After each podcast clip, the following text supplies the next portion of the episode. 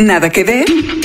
Documentales, cine de autor, series de todos lados del mundo y una que otra película dominguera. Aquí, Mariana Linares Cruz, Trino Camacho y Luis Pablo Boregard hablan de Netflix, recomiendan lo que vale la pena y te ayudan a solucionar el eterno dilema de no tener nada que ver. I'm going to tell you a story. Everything happens for a reason. Goddamn right. Nada que ver, un podcast original de Netflix. Ha llegado la hora de ser prácticos. Bienvenidos, eh, estamos vestidos de smoking. Traigo mi corbata de, de moño, porque es una edición especial. Mariana Elena Estrino Camacho, ¿cómo están? Muy bien, muy contento. Te ves guapo, ¿eh? Me veo También, guapo hoy, pero estoy Muy cansado. bien, Luis Pablo. ¿Sí te ves? Yo saqué mi vestido largo, el único que tengo. No es el de mi boda. No pero el color negro te sienta bien. ¿Me siente, gusta? ¿Qué traes puesto? pues ¿Quién vistes hoy? ¿Quién vistes hoy, Mariana? Es la pregunta de la alfombra roja. Y hoy, en Nada que Ver, un podcast original de Netflix. Estamos de gala porque tenemos un programa especial donde le prometemos mucha chorcha, mucha charla de cine para este especial de los premios Oscar. Porque tenemos a dos invitados que por fin se nos hizo que nos visitaran aquí en la cabina. Que vienen a apostar. ¿Vienen a apostar? Ay, yo creo que eso no se los dijeron. sí, ¿eh? Y claro que sí. Puso Gaby, hijo mi de, cartera.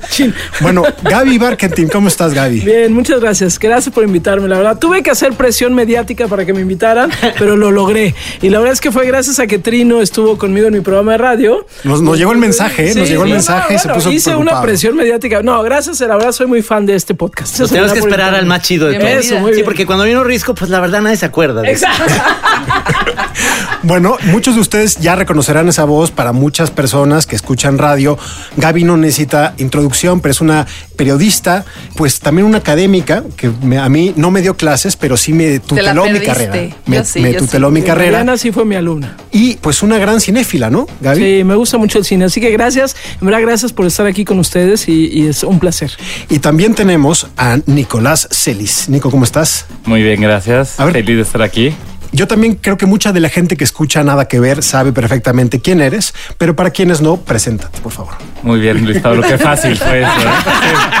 Te la aventó de regreso. Sí, ¿eh? Sí. No, bueno, pues soy eh, productor de varias películas mexicanas. Estoy basado en México, ya llevo más de 15 años de, de carrera. Sí. En los últimos trabajos está Roma, Pájaro de Verano, que también dio mucho que hablar el año pasado, que muchos no saben que también es película mexicana. Y bueno, ¿no? Te he trabajado con Amate Escalante, Jonas Cuarón, con algunos este, directores extranjeros y pues bueno, Unos cuantos retos. haciendo películas este, siempre bien complicadas. Yo digo que además Nico, además de ser un estupendo productor muy joven, es dos veces sobreviviente. Sobrevivió el Culiacanazo, que muchos eh, de ustedes sa- saben qué es, pero también sobrevivió una campaña del Oscar, que está muy cabrón, ¿no? Y que también fue una, un parteaguas en tu, en tu trayectoria, ¿no? Totalmente, o sea, creo que fue algo histórico, ¿no? Como para una película mexicana, pero también, pues creo que para mí vivir eso a esa magnitud con, con una película que, pues de cierta forma movió muchísimas cosas que estaban establecidas, pues a mí me dio, la verdad, la oportunidad de, pues de descubrir en ese, en ese viaje, ¿no? Con, con Roma. Vamos a empezar este especial. Queremos eh, dedicar el primer bloque a una pequeña joya que está nominada y que eh, ustedes hablarán o escucharán hablar de ella este fin de semana y que aparece ahí en una categoría que está reservada casi siempre para películas infantiles, que es película animada y se llama I Lost My Body. Mariana, tú que hablas eh, el francés muy bien, te dejo por favor Venga, la venga, pronunciación ¿Qué me va a Venga. en idioma original. J'ai perdu mon corps. Ah. Pero creo que Nico me lo puede hacer Me mejor. voy, me voy. Como si, como ça, oui. J'ai perdu mon corps. En español, perdí mi cuerpo. Animación francesa para adultos de una hora y 20 minutos. Ganadora en Cannes del premio de la crítica, dirigida, escrita y dibujada por el multipremiado Jérémy Clapin.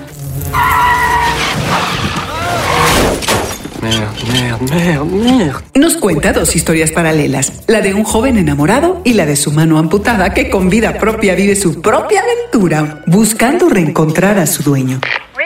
Pizza. Vous, euh, vous pouvez m'ouvrir Vous avez rien oublié En général, on s'excuse quand on est en retard. Ouais, bah, désolé, j'ai eu un petit contretemps. Coescrita por Guillaume Laurent y musicalizada por Dan Levy, con las voces de Faquin Farid, Victoire Dubois y Patrick Dassonsau. Nominada al premio Oscar por mejor película animada. Comme si tout était écrit d'avance, qu'on suivait une sorte de trajectoire. Ouais. Et qu'on pourrait rien changer. Es una película de 2019 que sorprendió también en Cannes. Estu fue ganadora del premio de Annecy, que es el festival más importante de animación en el mundo. Y en español se llama Perdí mi cuerpo. Pues, ¿cómo definirías, Trino, Mariana, pues los primeros minutos de esta, de esta película de 81 minutos francesa? Es una película sensacional. A mí que me gusta mucho la animación porque se, se, ve que está hecha a mano, como esta técnica que sigue siendo muy europea de este cine que me sigue fascinando. Muy a lo trino. Eh, bueno, ojalá fuera así, ¿no? En ese sentido, con esa libertad, pero además con una idea cinematográfica sensacional. Eh, tiene tomas y planos, secuencias que son maravillosos. Es angustiante porque tiene toda esta parte onírica de la parte del cuerpo, digamos, que sale ahí, este, que es la mano, sí. de alguna manera, este, que a veces hasta te da un poquito de ansia, ¿no? Toda esa historia que va, digamos, a la par con la historia de amor de este chavo que se enamora de una chava nada más por, por el interlocutor de un, de un departamento. Entonces la historia se me hace a mí sensacional. Como bien decimos al final, no entendimos mucho, pero, pero eso es lo bonito. A mí las películas me, me dan para luego entender otras cosas. Aclarar que es una película, que no es una película para niños y para niñas, no. es una película que sí te toma tiempo entrarle, porque además habla de pérdidas por todos lados, no solo sí. de un cuerpo que pierde una mano, o una mano que pierde un cuerpo, pero también de una familia que se desintegra, se, se desmembrana por una situación que no les vamos a revelar y que después el protagonista Va, va, intentando o va perdiendo su, su, personalidad, su destino, y son las decisiones de esa mano al final lo que lo van llevando a él a resolver una historia, aunque no lo crean, de amor. Sí.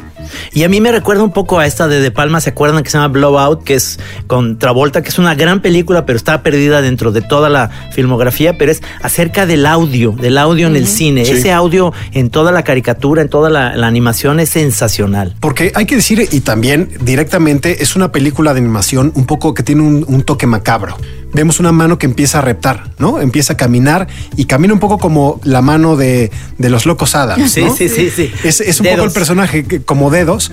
Pero yo, yo creo que lo que es curioso, el cine, el cine animado nos ha enseñado que eh, los protagonistas siempre, siempre tienen que tener algo novedoso, algo fuera de lo común. ¿Y qué más fuera de lo común que una mano cercenada? Pero no es para todos, Gaby. Tú hace, te costó trabajo, ¿no? A mí me costó trabajo. Me encanta la película, pero me costó trabajo porque, eh, porque no es fácil. Es decir, eso, no, no importa, digamos, como la mano caminando, que además es una mano torpe al principio porque tiene que reconocerse caminando. Igual estamos acostumbrados, con, ¿qué tal? Eh? Estamos acostumbrados, bueno, eh, cuando hemos visto manos caminando en películas, sí, claro. son manos como que ya saben que tienen que caminar. Sí. Esta mano como que tiene que entender para dónde moverse y cómo moverse. Y bueno, a, a, mí me pareció, a mí me angustió muchísimo, me angustió mucho porque porque está muy bien hecha, pues, o sea, porque sí sientes como la ansiedad de esa mano de encontrar algo que al final es el cuerpo.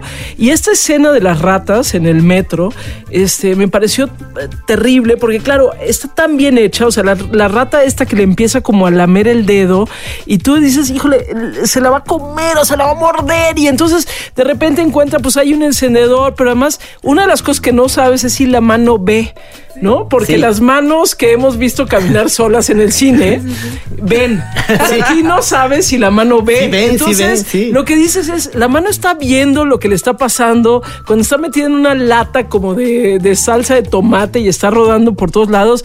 En fin, a mí me angustió muchísimo, pero me parece una gran experiencia porque te hace sentir los límites de tu propio cuerpo. O sea, hay un momento en donde yo decía, bueno, ¿qué pasaría con mi mano si caminara como por, por el mundo? Me parece una gran película, es, está muy bien hecha además y bueno, Trino, me imagino que desde el punto de vista de dibujo y además debe ser extraordinaria, pero sí es angustiante, se los advierto desde ahorita. Es angustiante porque además es francesa. Entonces Ah, tiene claro, el francesa. drama Sí, tiene razón. francés Y tiene- de París y en donde el amor es lo más importante pero- y de dramático en hasta la el vida. final, claro. Claro. Y entonces a mí me parece que tiene mucho esa identidad de una de un romance o de una pasión francesa que ocurre Y en también- París a un adolescente que va a ir encontrando pues su pérdida y, y su identidad a la vez. Sí. Y pienso, la neta, la neta, solo un realizador francés pudo haber logrado esta angustia tan personal y tan, y tan llena de amor, ¿no? Sí. A la vez. Sí, sí. Pues ahí está la primera recomendación, simplemente para que lleguen a la gala de los Óscares y que sepan bastante bien, porque veamos los otros que están compite? nominados. Está Cómo entrenar a tu dragón, una nueva entrega, ¿no? Está I Si Lost My gusta, Body. Si nos gusta. Klaus, que es una película que aquí hablamos en el especial de diciembre sobre también un, un giro o una vuelta de tuerca a la historia de Santa Claus. Missing Link, que es de los, de los padres de esta caricatura británica de stop motion Sí. de Wallace and Gromit Ajá. y Toy Story 4. Entonces, son puras películas para menores y donde está, Menos está esta. esta, Bueno, que pero es esta no es otra para cosa. menores, sí, exacto. no, es decir, eh, eh, están, están, están las otras nominadas de siempre. Maya hasta que Y llegó la rata y no. Pero yo creo que esto es un poco lo que dice Nico, es decir, es la academia abriéndose a otro género, una película que tiene este existencialismo francés, tiene la, la temática, tiene migración, es algo atípico, Sí. atípico y ahí está, con pocas posibilidades de éxito, La pero verdad, bueno, ahí verdad, está. Toy Story 4.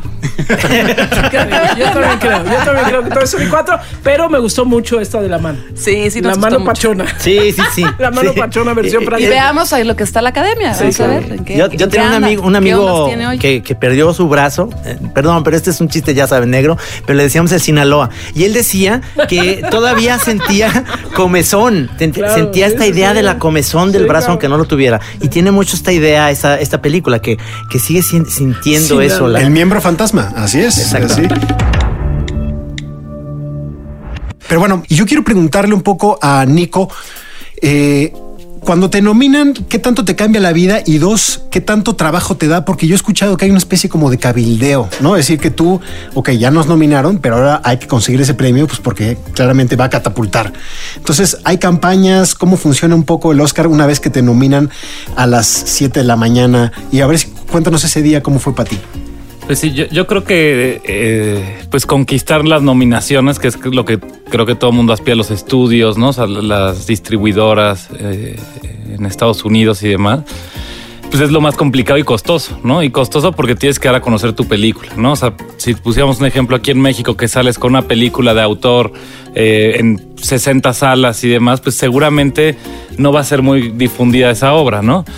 Y pensar que vas a estrenar una película en Estados Unidos y quieres que todo mundo sepa de la existencia de la película, creo que pues es una parte muy importante, no solamente de, de dinero, sino que también la película esté bien, ¿no? O sea, no le puedes apostar a colarte, ¿no? Que a lo mejor la colada este año es la, Ay, de, con una la, la- chafita. la de Ferrari, ¿no? Por ejemplo, que nadie, o sea, no estuvo en festivales, no, no, pero se ha ido colando y de repente, este, estuvo, digamos, esta mejor película, ¿no? Entonces, siento que tener esa suerte creo que es difícil, ¿no? Eh, hubo muchísimo trabajo, digamos, primero el, el respaldo internacional que había por la película, porque no solamente, digamos, a partir de Venecia empezó toda una ola muy grande el público, digamos, conocen luego las películas el día que salen en, en las plataformas, que salen en el cine, pero bueno, antes de eso hay meses de, Claro. de trabajo y, y así asegurándote que la vea la gente, que los críticos, Los miembros de la academia, eh, explicar también del proceso de hacer la película, ¿no? O sea, digamos, hubo algo muy bonito que se llamaba el Roma Experience Day, que era el Vive la experiencia de Roma. Entonces, en un estudio en Los Ángeles se montó pues pláticas sobre la imagen, sobre el sonido, sobre la música, la exposición que teníamos este, montada en un salón. Entonces realmente era como invitar a la gente a, que A los descubriera. miembros de la academia. Claro, o sea, y, y- y digamos, y, y sobre todo que también hay de muchísimas eh, eh, guilds, ¿no? De estas eh, Sindicatos. sindicatos, Asociaciones. asociaciones, ¿no? O sea, que hay, digamos, de, de foto, de dirección, de productores y demás.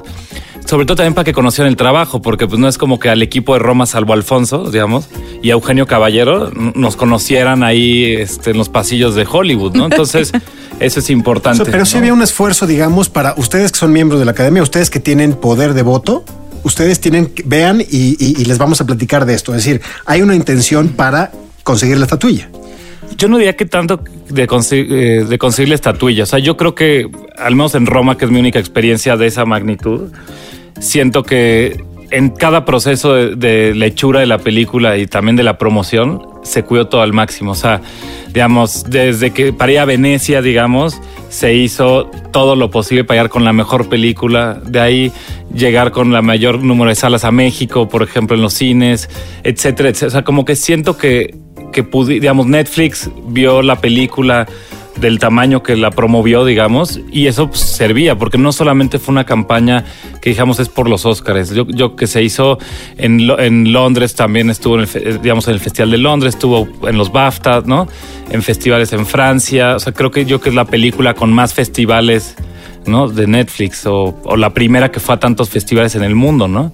Entonces creo que más bien fue algo como muy completo y que eso incluye, por supuesto, pues tener un pie en, en Hollywood, ¿no? Y, y sí, a mí lo que me impresionó y, y- y de las cosas que le admiro mucho a Alfonso es, después de haber conocido lo que fue llegar ahí, es como nos echó un poco también al hombro a todos, ¿no? O sea, porque, digamos, estamos compitiendo contra A Star is Born, que tiene, tenía a Lady Gaga y a Bradley Cooper, y aparte cantan y cantan juntos, y, o sea, Y hubo y, ¿no? romancillo. Y tenían, ¿no? Como, como que esa, esta película que ya era un remake del remake, pero tenía como posibilidades de ganar en todas las categorías. Digamos, tenía elementos para música, este, tal, ¿no? O sea, tenía como para todas las categorías. Y que, digamos, Alfonso y Eugenio eran los únicos, este, digamos, oscareados, ¿no? Los demás, pues, este, pues Eran tuvimos que ir. Claro. digamos, tener todo su apoyo. ¿no? Entonces, para nosotros fue algo muy importante, primo, que Alfonso hizo un, un trabajo así de, de arroparnos, ¿no? Digamos, este parejo.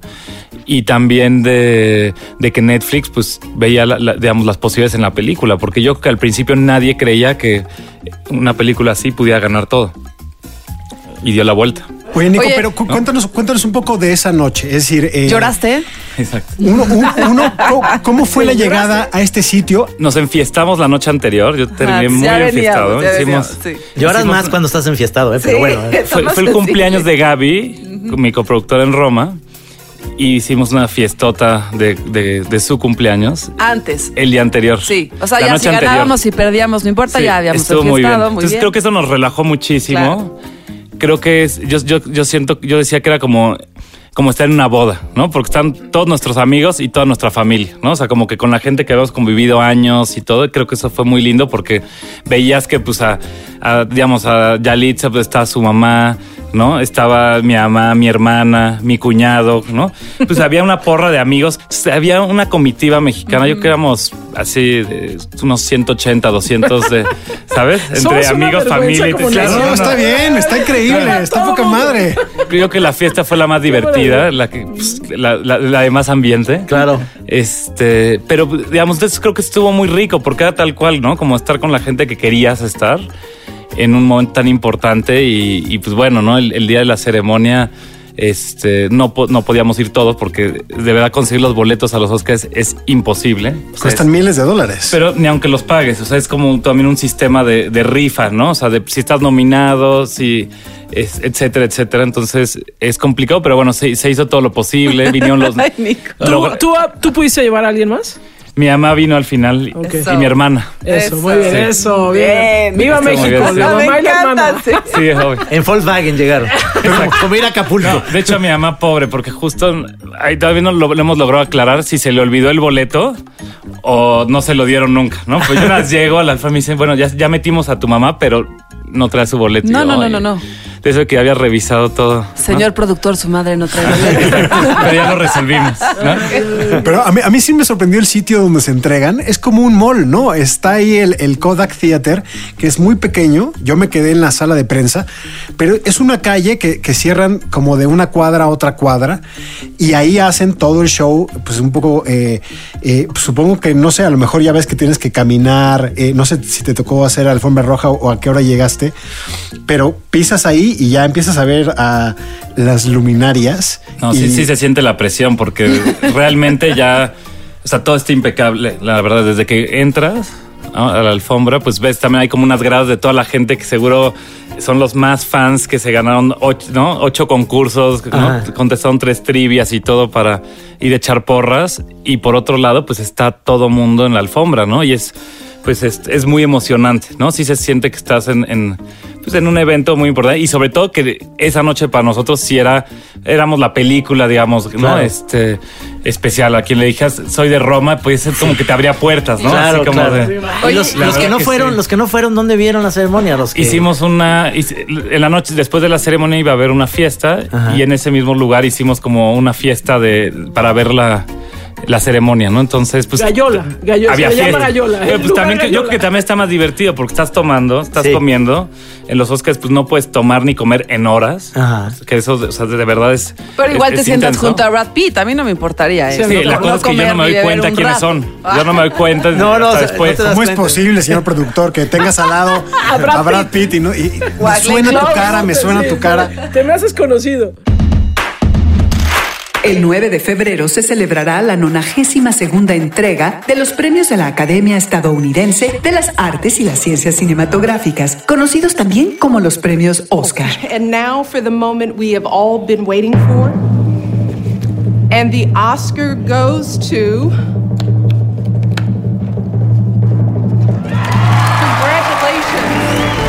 La historia de Netflix en los premios Oscar inició recién en el 2014, cuando The Square, uno de sus documentales, le consiguió la primera nominación a los Oscar. En 2017, una producción de Netflix ganó por primera vez una estatuilla, el corto documental The White Helmets, seguido en el 2018 por Icarus, ganador de mejor documental. Finalmente fue en el 2019 que Netflix entró de lleno en la competencia con Roma, la primera nominación de una producción de Netflix a mejor película y ganadora de tres premios Oscar, incluyendo mejor director, mejor película en lengua extranjera y mejor fotografía. Ese año también se llevó el Oscar a mejor documental, una producción de Netflix. Period. End of sentence. Oh, documentary short subject. That's a good one. All right. And the Oscar goes to, period, end of sentence. En esta ocasión, Netflix tiene 24 nominaciones, más que cualquier otro de los estudios de producción tradicionales que están en competencia, y dos películas compitiendo por la estatuilla a Mejor Película, además de nominados en las categorías de Mejor Documental, Mejor Animación, Mejor Director, Mejor Actor y Actriz, Mejores Actores de Reparto, Mejor Guión Original y Adaptado, Mejor Música Original, Mejor Edición, Mejor Fotografía, Mejor Diseño de Producción, Mejor Vestuario y Mejores Efectos Especiales. Y ahora sí ya vamos a entrar a lo que muchos de ustedes esperaban oír de nosotros, que es, pues ahora sí, como decía, apostarle. ¿Quién, quién va a ser el gran ganador? La sorpresa del año pasado a mí me, me tocó en la sala de prensa cuando, cuando entregaron el premio de mejor película, la gente hizo... ¡Ah! Porque se lo llevó Green Book y le ganó a Roma, que era eh, pues la película que más, más eh, Ya ni me papeletas acordaba, tenía. Green Book. No, ya nadie se va a acordar. Nadie se acuerda. No, no, no, no. Pero pues la pregunta sería, Gaby, si va a haber sorpresa este año. ¿Tú qué crees? A ver, yo soy pésima para las este para las quinielas, la verdad. Entonces, Pero siempre lo- gano, dice. Pero lo, sí. no, a lo que sea que le apuesta seguro va a perder. Pero, a ver, yo, yo creo que 1917 va a ser una película que, que seguramente, no sé si gane como mejor película, pero seguramente estará por ahí. Este, y valdría la pena preguntarnos por qué. Es, es una película que a mí mira, sí me gusta. Yo no soy nada fan de las películas de guerra, nada fan. En general no me gustan. Ahora ya vi 1917, me parece que es una extraordinaria puesta visual y una especie como de, de humanizar un momento sin duda muy complicado en la historia, sí de la humanidad, pero yo diría sobre todo en la historia europea y en la historia occidental, este, en este asunto de tratar de entender las relaciones entre los personajes que están ahí, entre los seres humanos, muy masculina, y es obvio porque es un- la guerra era masculina al final. Este, y en fin, yo, yo a mí creo que terminará ganando, no sé si como mejor película, pero creo que estará por ahí.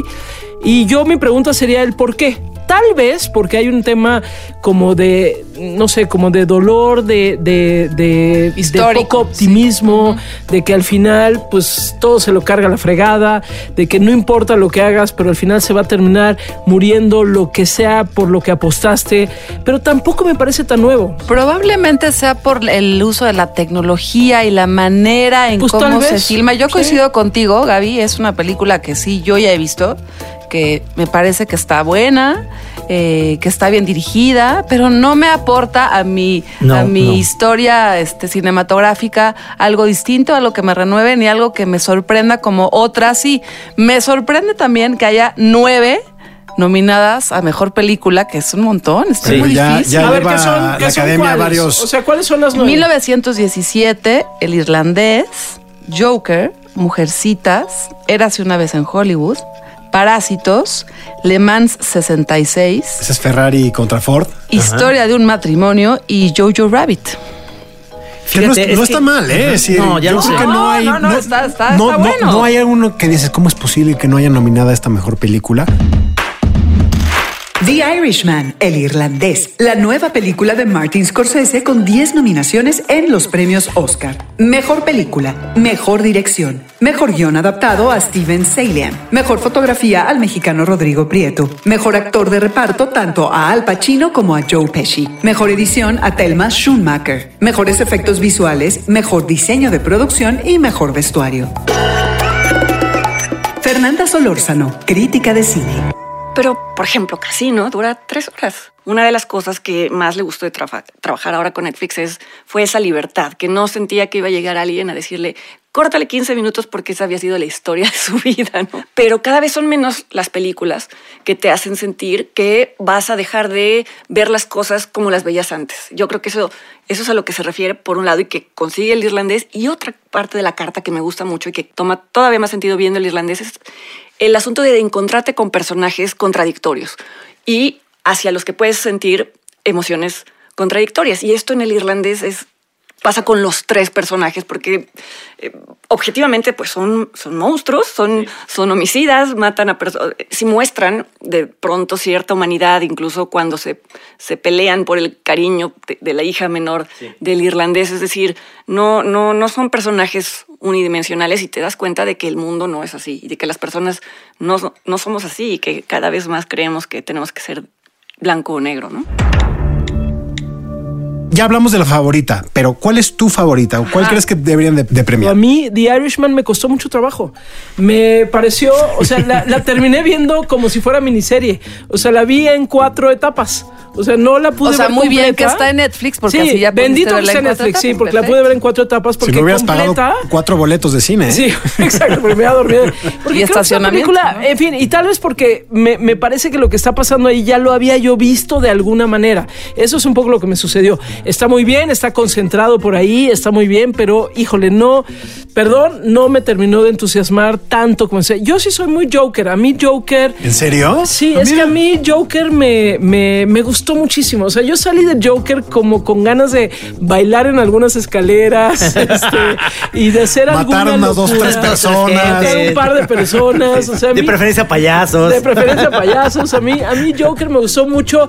A mí me gustó mucho este, la de eh, Mujercitas, por ejemplo. Me parece una película, tal vez porque me recuerda, yo soy mucho mayor que todos ustedes aquí presentes. No, no, que yo no, ¿eh? Bueno, que tú no, querido Trino, pero que todos los demás sí, tú y yo somos como de la misma edad. No, no, yo soy más grande que tú. Mucho. Pero más. yo sí, o sea, mi mamá, por ejemplo, me, me hizo leer Mujercitas cuando yo era chiquita.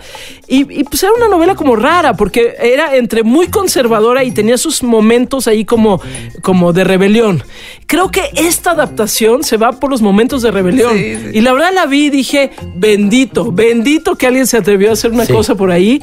Jojo Rabbit me parece extraordinaria, híjole, pero a la vez me sigue costando mucho trabajo la, la, la sorna con el tema Sí, del tercer Reich y de Hitler. totalmente. Entonces había momentos en donde yo decía, híjole, de esto sí no me quiero reír, ¿no? En fin, para mí sigue siendo mi favorita este Joker. Joker. Oye, y nada, nada para Quentin, me sorprendes, ¿eh? A ver, ¿sabes qué me pasó con Once Upon a Time in Hollywood? Es que, híjole, me puse muy nerviosa todo el tiempo porque yo decía en qué momento van a matar a, a esta mujer. Sharon Tate, ¿no? Sí, a Sharon Tate. Entonces yo todo el tiempo decía, híjole, ahora Brad Pitt me parece extraordinario y Sí. creo que se lo merece. Pero a ver, yo, yo, yo- quiero que nos detengamos un poco en ese premio, porque ya hemos visto a Brad Pitt levantar, eh, estuvo en el BAFTA, eh, tiene, es el gran favorito en la categoría de mejor actor de reparto. De reparto, sí. Pero yo sí ahí, hijo, me, me gustó mucho Once, eh, Once Upon a Time in Hollywood, pero yo creo que ese premio sí es de Joe Pesci. ¿eh? Sí, por supuesto. me Es que- parece increíble ver, el papel ¿los de Joe? Pesci. A ver, ¿cuáles son? Brad Pitt, Joe Ajá. Pesci, Al Pacino, Anthony Hopkins y Tom Hanks. No, no, obviamente que es. Mucho que calibre, ¿eh? Mucho calibre en que es esa Joe Pesci. categoría, ¿eh? Joe Pesci le gana, pero por mucho a todos los demás. Porque, porque lo de Brad Pitt es que es encantador, sí es muy. Es, él, es él. Es él siempre comiendo algo, enseñando su cuerpo. Digo, está lo padrísimo. Cual, lo cual está bien. No, o sea, no, celebramos. claro. Claro, sí, claro, dénselo por eso, pues. A Joe Pesci no, que no enseñe su cuerpo. Oye, pero la de Tom Hanks está buena también, ¿eh? La Está muy bien, está muy bien. Pero el Tom Hanks es como Meryl Streep, o sea, ya ganó un chingo de Oscar. No, ya ya, lo déjenlo en paz. Y sale de bien, Tom. Hanks. Bueno, Joe. Pesci, Joe Pesci también tiene Oscar, ¿eh? Sí, no, yo lo sé, pero, pero es una, ¿no? Oye, lo que es increíble Sí, es que tantos actores de esa categoría, de ese nivel, en esa categoría es increíble, ¿no? es, espectacular. Es, espectacular. podrían ser de, en la categoría grande, de Sí, actor, ¿no? Exactamente. Pero yo pero, creo que. pero yo quiero coincidir contigo esta vez porque sí, Joe Pesci. ¡Ah, bravo! Eso. Muy bien, Mariana. Primera No. vez en 50 episodios. Muy bien, lo logramos. No, pero eh, eh, es decir, yo creo que, y a ver, si vamos a mejor actor, que también es, es muy fuerte, ¿eh?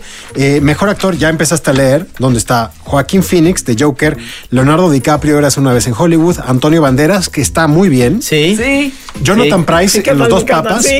sí. Y Adam Driver en Marriage Story. Ahí, A ver, ahí me hace también falta. la categoría ahí me hace está- falta De Niro, ¿eh? Nada más. Y yo creo Ahí me que hace Adam Driver no. sí, Adam. Y Adam Sandler, bueno. y Y Adam Adam Sandler. Sandler. Adam ¿eh? Sandler yo Adam creo que Sandler sería también. el- el- la buena sorpresa. Ay, por eso estaban hablando antes de entrar al aire, ¿verdad? Yo creo que aquí ya te pasó pusieron la de acuerdo, LP. ¿no? Se pusieron de No, acuerdo. yo, yo la vi este fin de semana, a mí me cuesta Adam Sandler y la película, digamos, siento que Adam Sandler sí, sí, sí tiene toda la calidad. Lo de De Niro es increíble, ¿eh? Sí. Increíble. Tú dices que Adam Jonathan, Driver. Jonathan Jonathan Price. No, que no, le gustó Adam no. Driver. No, Adam- no, no es que no me gustó, es que creo que no da para tanto. O sea, creo que al final ah, Marriage Story creo que valdría la pena revisarla más como un producto de la... Del momento. de- no, de la culpa hipster Sí. que otra cosa. O sea... No, de plano.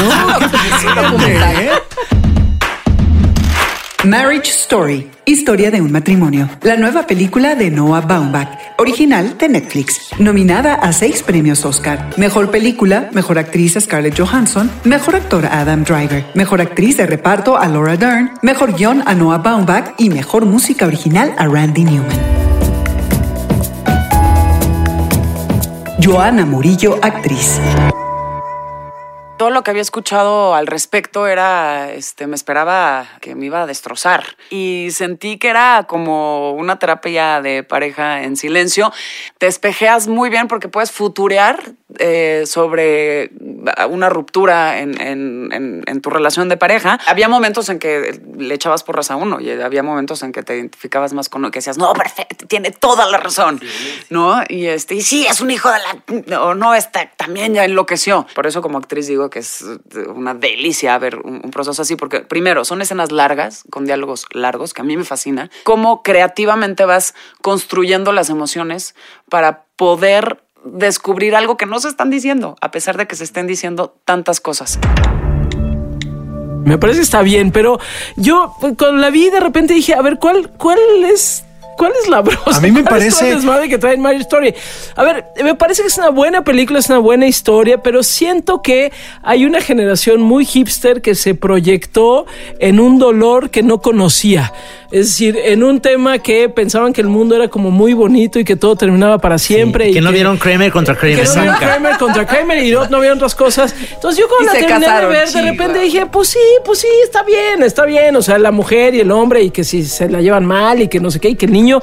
Pero me terminó pareciendo en verdad eso, un... Como un- dice el meme, eh, un millennials, millennials conocen la ruptura amorosa. Pues sí, la verdad sí, un poco sí. Ahora me gustó, sí, me parece, pero no me parece la gran película. O sea, me parece una película muy rica de ver y ya. A ver, Laura Dern, Laura Dern, que es increíble en la película, se va a llevar el Oscar Por a supuesto. mejor actriz. Y de ella es muy buena. Es Ella espectacular. es muy buena, Y yo creo que su papel, y lo decíamos aquí en el episodio de Nada que ver, Sí. Es eh, igualito al- Igualito a Big Little Lies, Sí, ¿no? sí, es decir, un poco como eh, Ah, yo el desarrollo, sí. es el desarrollo de ese personaje. Pero ahí Laura Dern y, y Está también. difícil, ¿eh? Bueno, Margot Robbie por El Escándalo, Florence Pugh por Mujercitas, Scarlett Johansson por Jojo Rabbit, Kathy Bates, por Richard Jewell. Esta está en mi quiniela, ¿eh? Laura Dern en Mejor Actriz. en Yo mejor también actriz creo. de reparto. Yo también creo. Ojalá sí, porque ella es buenísima. Él no, por eso es solo mi tema. Es que él No hemos hablado de una película que es Parásito. ¿No les gustó Parásito? A mí me encantó y te voy a decir a mí qué me pasó con Parásito. Yo llegué sin saber mucho. Parásitos. Parásitos. Muchos perdón. todo el tiempo Sí, durante toda la película. Ahí Ah, los pudieron muchos, ver. Sí, sí. Ahora nomás, una duda. sin ¿Es- spoilers, sin spoilers, Sí, por favor. Una duda, ¿es de Corea del Sur o de Corea del Norte? Ah, del Sur, ok. ¿Qué tal que? Ay, me gustó.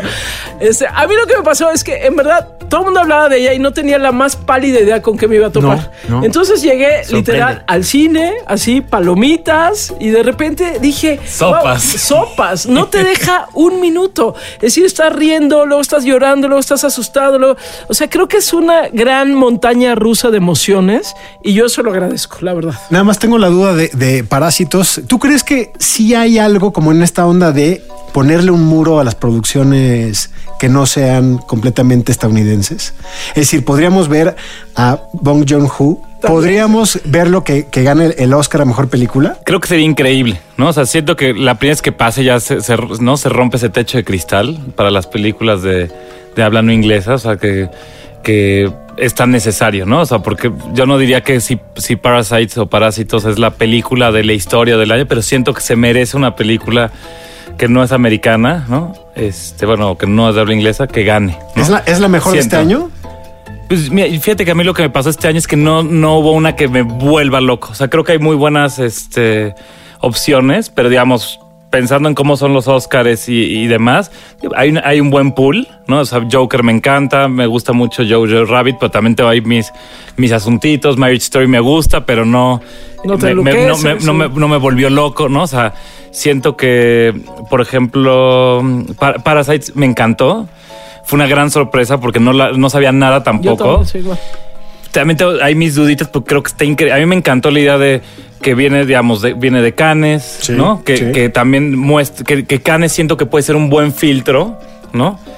Eh, digamos, porque en Venecia están lanzando, en el Festival de Venecia están lanzando películas como mucho más grandes, ¿no? O sea, no solamente, este, creo que ahí también estuvo el, eh, A First Man, la del primer hombre, este, el año pasado, creo que también la de Lady Gaga, o sea, como que hace una plataforma para los Oscars y siento que el hecho que también venga de Cannes, pues, eh, y esté muy bien curado, digamos, ese, ese camino, siento que va a ayudar a, a- a mantener un poco la calidad, en mi opinión, de...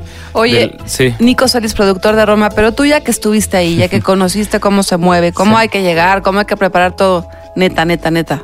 ¿Crees que le den algo a Parásitos? Totalmente. O sea, sé que tu deseo, no, ya me quedó totalmente. claro, sí, pero ¿lo Totalmente. va a To- lo que, a lo que voy con esto es no sé si al de mejor película. O sea, le van a So- dar el camino Roma. Yo, yo antes pensé que sí, pero llegó 1917 muy fuerte. Digamos, el año pasado yo que, que Green Book fue sorpresa para muchos. A muchos les habrá encantado y tal, pero sí creo que... a Spike Lee, por ejemplo. Y, y sí, ajá.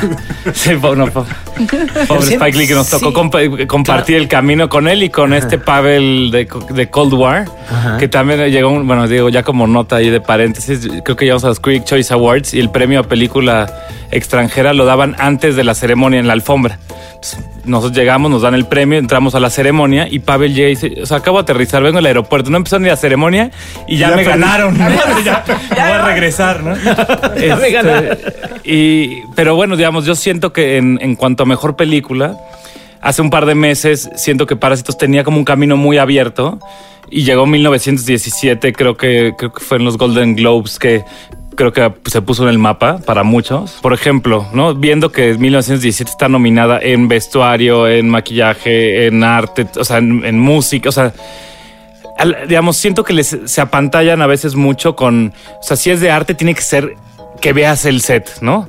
Por ejemplo, nosotros en Roma Que se teníamos, note. claro, teníamos, eh, digamos, al contrario, el, el diseño de producción, los efectos visuales están más al servicio de la narrativa, o sea, que no sepas que hay un efecto ahí, que no sepas que, o sea, y siento que es bien difícil. Yo también lo vería hasta en los Arieles aquí en México, ¿no? Que, que también hay categorías de efectos especiales, visuales. Que cuando compite una película que de explosiones, esa va a ganar. ¿no? O sea, no, no tiene que ver, o sea, sabes como que los votantes del game es como, claro, saben explotar. Sí, sí, sí. Pero si eso, ¿no? O sea, nosotros teníamos, no sé, por decir así, el granizo que se veía distinto, cortado a mano para que parezca un granizo de verdad y eso, no luce tanto, ¿no? Yo siento que hay muchas cosas de, de 1917 que, que, digamos, claro, no se ven las costuras del plano secuencia, o sea, técnicamente está muy bien, ¿no? O sea, Es que yo siento que la academia es como los que escuchan Radio UNAM. Son puros viejitos. No, de verdad, son puros viejitos. Entonces se van por la onda clásica. Yo escucho Radio No, UNAM. yo también. Pero ya estaba la Es un viejito, pues, Soy viejito, viejito, soy viejito. De 58. Pero a lo que voy es que la academia es, es muy grande. Es de edad, de edad. Entonces son como muy clásicos. Entiendo lo que dice Nico y es cierto, en estos, en estos sindicatos también hay gente que está agrupada en cosas increíblemente técnicas. Y yo les hago la pregunta, a ver, el irlandés, mejor efectos visuales. Ya vimos, pues aparte de lo que vimos, además de que Scorsese reunió a los viejitos para hacer la última gran película de la mafia, eh, también es famosa por pues esta, esta forma en la que rejuveneció sí. a Pacino, a De Niro y a Pesci. Pero está nominada a Mejor Efecto Visual junto al Rey León, Los Vengadores, Star Wars y 1917. ¿Gana ahí o no gana? Sí, creo que va a Ah, ganar. yo, yo yo espero no que creo sí. que vaya a ganar el, el irlandés. ¿Tú, tú crees que no? Yo, yo siento que fue muy, digamos, fue muy polémico, ¿no? Y siento que, pues, digamos, votan muchos de, esa- de ese gremio en esa categoría y no sé si les encante el resultado, digamos, ¿no? Como la decisión ¿Cómo artística. vamos a ¿no? premiar eso que no nos gustó tanto? Claro, tienes razón. Como o sea, que siento que sí, sí. siento que esa crítica que se, se, celebra, ¿no? Como la- el avance tecnológico, el, el- el riesgo, el que es una institución, pero yo siento que por ahí puedan estar medio celosos y dársela a 1917. Por explosiones. Sí, Pues sí, claro, y sigue siendo. O, o. El Rey León. No, bueno. Si sí, no, yo diría en es- tercer lugar, ah, ya Star Wars. Sí, O claro. o- o en explosiones. silencio. Silencio, la Silencio, peor, silencio. la película de Star Wars. puta. Que no le he visto, ¿eh? Que no le he visto. Pero nada más como pensando técnicamente. No, ya, ya hubo ocho, ya que le hayan premiado cualquiera de las Sí, ocho ya, anteriores, ya, ya, ya, ya, ya, ya. muchas Ya, Es que gracias. además repiten lo mismo. Ya, Exacto. Sí, sí. Que yo creo que un poco Joker es eso, ¿no? Es decir, de ahora le vamos a dar el, el giro a los superhéroes y vamos a hacer un drama de superhéroes. No, no te metas con Joker. Y, y otra cosa, digo, el dato curioso de Parasite, de Parásitos, yo sí creo que puede ganar, tiene más posibilidades porque ha ganado todos los sindicatos. Digamos, ¿no? Muchas veces decían que no puedes ganar mejor película si no tienes a tus actrices o actores nominados o si no ganan, ¿no? O sea, Ajá. está muy vinculado y siento que, digamos, viene este de los del sindicato de actores, digamos, ya ganaron ahí los Oye, de pero Parásitos. lo que ¿no? estás contando es terrible Sí. porque me suena como al viejo PRI, ¿no? sí, sí, sí. Es decir, ya ganó el sector campesino, ya ganó el sector obrero, ya ganó. Candidato del Candidato de unidad, así está. Claro, pero no, sí, sí es como al final de cuentas la, Sí. ¿no? la Claro. estrategia que la gente lo vea, porque tú, tú ves esta boleta, ¿no? Con todas las nominaciones y dices, bueno, ¿por cuál voto? ¿No? Y dije, solo vi 1917, pues Claro. bueno, ¿no? Pues va. Y como los en estos premios puedes votar, aunque digamos, puedes elegir no votar en una categoría o solamente votar por una película y no votar por, o sea, co- como decir no vi estas, no voto por esas, pues se la doy a este, ¿no?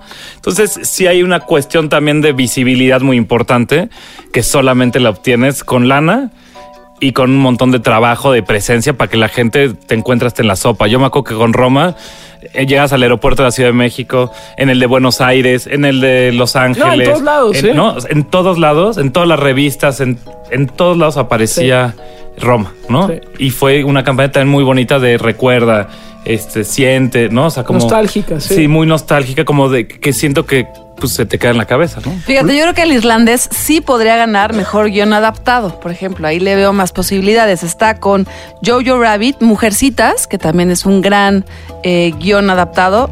Se lo daría yo a Mujercitas. Joker y Los dos papas. Los dos papas, película de Fernando Meireles con tres nominaciones a los premios Oscar por mejor guion adaptado a Anthony McCartan, mejor actor a Jonathan Price y mejor actor de reparto a Anthony Hopkins. Bernardo Barranco, investigador en religiones.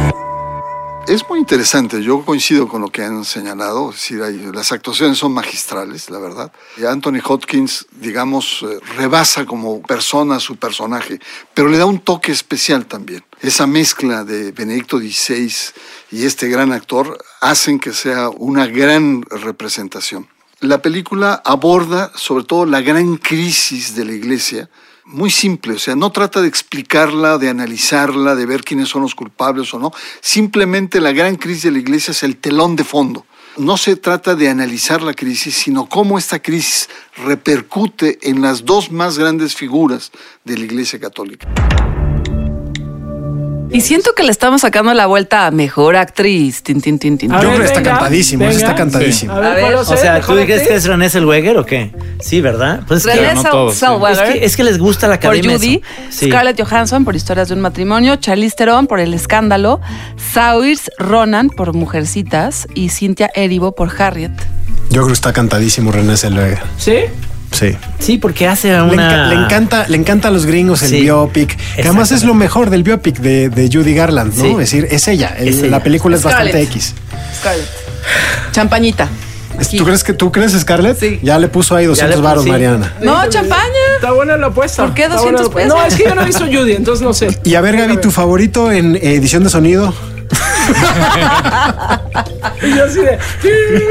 No, la ardillita así como buscando el archivo. No, pero a ver, No idea, es, a una, ver. es, una, es una categoría también fuerte. Yo quiero hablar de los documentales porque nosotros, yo dos de los sonido, documentales. oh my God. Yo Ya ni yo, ya ni yo. Tus apuntes, tus apuntes. No, no, no. Todo el mundo sacando su cuaderno. Documental que yo creo que Netflix trae dos cosas y sí son muy buenas. De las dos aquí hablamos hace varios meses en episodios sin nada que ver, que son eh, Al filo de la democracia Sí. de Petra Costa, que ya se ha convertido en la enemiga número uno de- del gobierno de Bolsonaro porque la consideran antibrasileña, porque ha expuesto un poco como, ahora sí que cómo se hicieron con la presidencia la ultraderecha brasileña, ¿no? Y si no la vieron hoy, hoy, hoy, la tienen que ver. Así es. Acabando este Sí. podcast, ven The Edge of Democracy de Petra Costa, que está nominada. Al filo de la democracia, documental de la brasileña Petra Costa, donde lo personal, la poética y la política se fusionan para explorar uno de los periodos más dramáticos en la historia de Brasil. Nominado a Mejor Documental en los premios Oscar 2020. Petra Costa, directora. Cuando empezamos la película teníamos esa clareza que queríamos estar en esos tres ambientes así. Y, y entonces hacíamos una escaleta de, un, como un plan de ro- rodaje para eh, comprender dónde los even- eventos iban a pasar eh, cada día, una manifestación acá, una reunión en el Congreso acá, una posible entrevista con la presidenta allá. Entonces, todo el tiempo estábamos intentando estar en esos tres niveles así de, de la sociedad. Y la otra American Factory, que es un peliculón también, ¿no? Es esta fábrica china que se instala en Ohio y crea un problema cultural entre los chinos y los Y estadounidenses. que ojo, ¿eh? ahí están los Obama echándole todos los kilos para ganar. Y en la Hablando de academia, cabildeos. si, Hablando de quieres, academia. si quieres que darle un mensaje a Trump, American Factory, documental dirigido por Julia Reichert y Steven Bognar, producido por la pareja Obama, nominado a Mejor Documental en los premios Oscar 2020. American Factory, porque justo yo creo que cuando te- terminas de ver este documental, casi dos horas, te queda muy claro por qué es el título. O sea, es qué es, qué es una fábrica americana en un mundo global. ¿Qué es un producto americano ya? Este, en la América está de, Trump. O sea, sí, es, es- es capital chino en una fábrica compuesta por chinos y americanos que sí, efectivamente está en Dayton, Ohio, que es un documental producido por los Obama, pero explica muy bien la América de Trump. Ohio es un estado que votó por Trump en las elecciones de 2016 y el documental es eso, son blancos desplazados que se sintieron desplazados y que por eso votan por Trump. Y es, es curioso que los Obama hayan decidido fijar la mirada en esto. Aunque imagínate, nos vamos eso. a perder eso. Si gana American Factory, ellos no suben a recoger el Oscar. Y ahí el, el- el Oscar se podría ganar uno de los momentos de la noche. ¿Por qué? Que subieran, porque suben los Los- los directores, directores. y no los productores. Pero, ¿qué tal que invitan al productor y le dicen, oiga, señor productor, súbale? Este, a ver, a mí las dos me parecen extraordinarias porque nos permiten entender mucho lo que nos está pasando ahorita, ¿no? La brasileña creo que tiene que ver mucho con eh, cómo se transforman estos gobiernos latinoamericanos, sobre todo que terminan convirtiéndose en estas promesas no populistas solamente, sino un poco como de atención a sectores que se sienten excluidos. Me parece que está muy, muy bien narrada y tiene además un pietaje envidiable.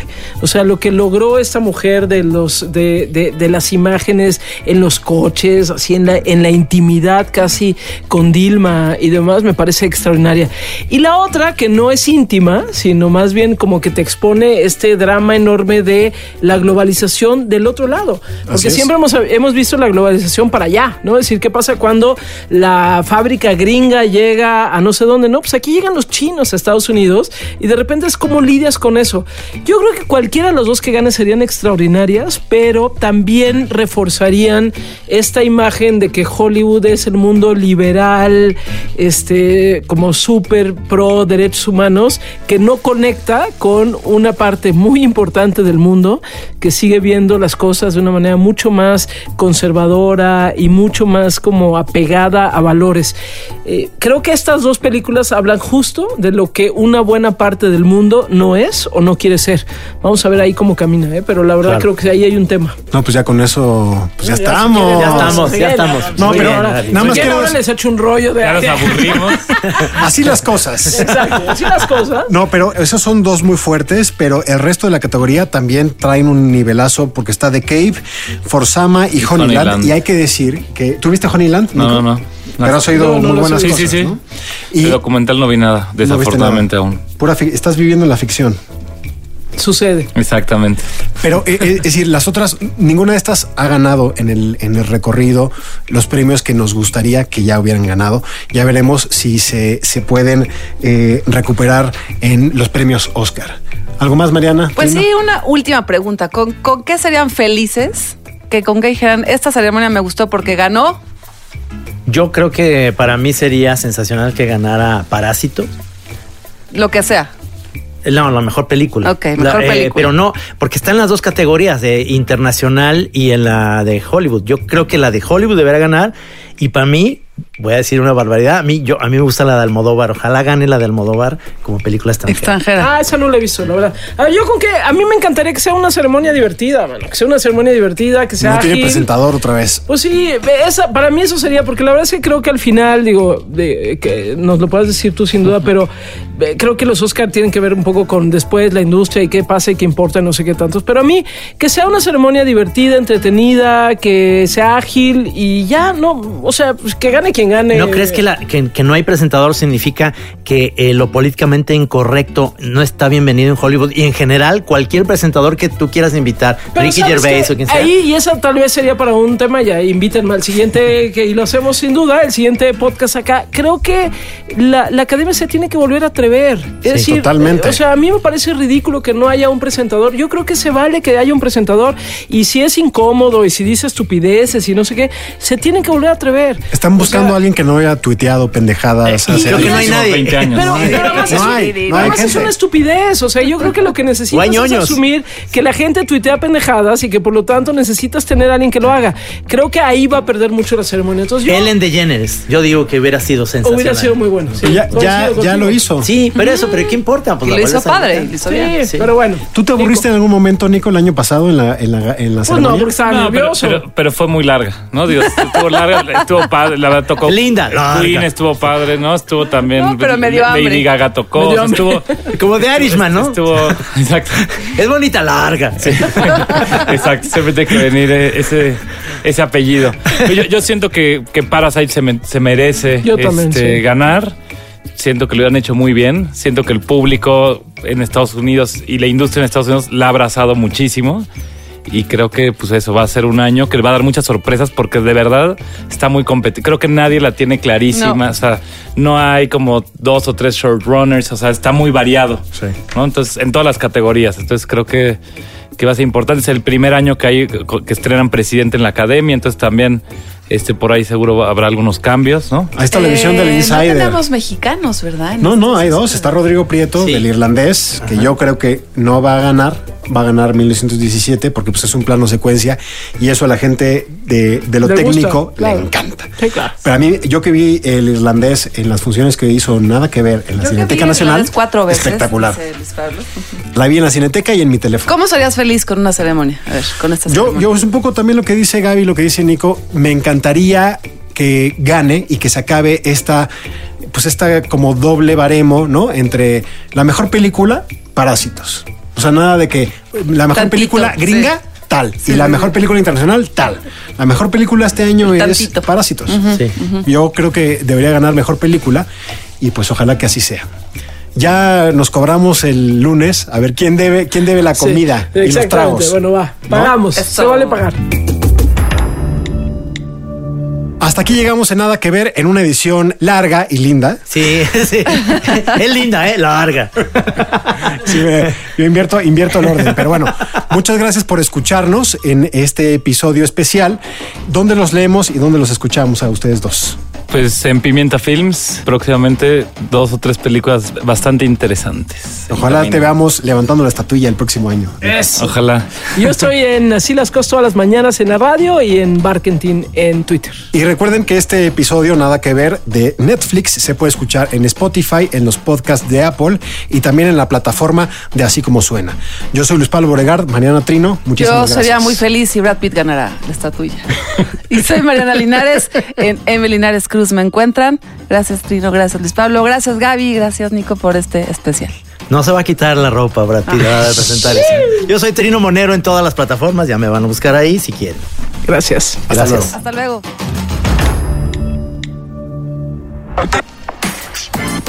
Nada que ver. Un podcast original de Netflix.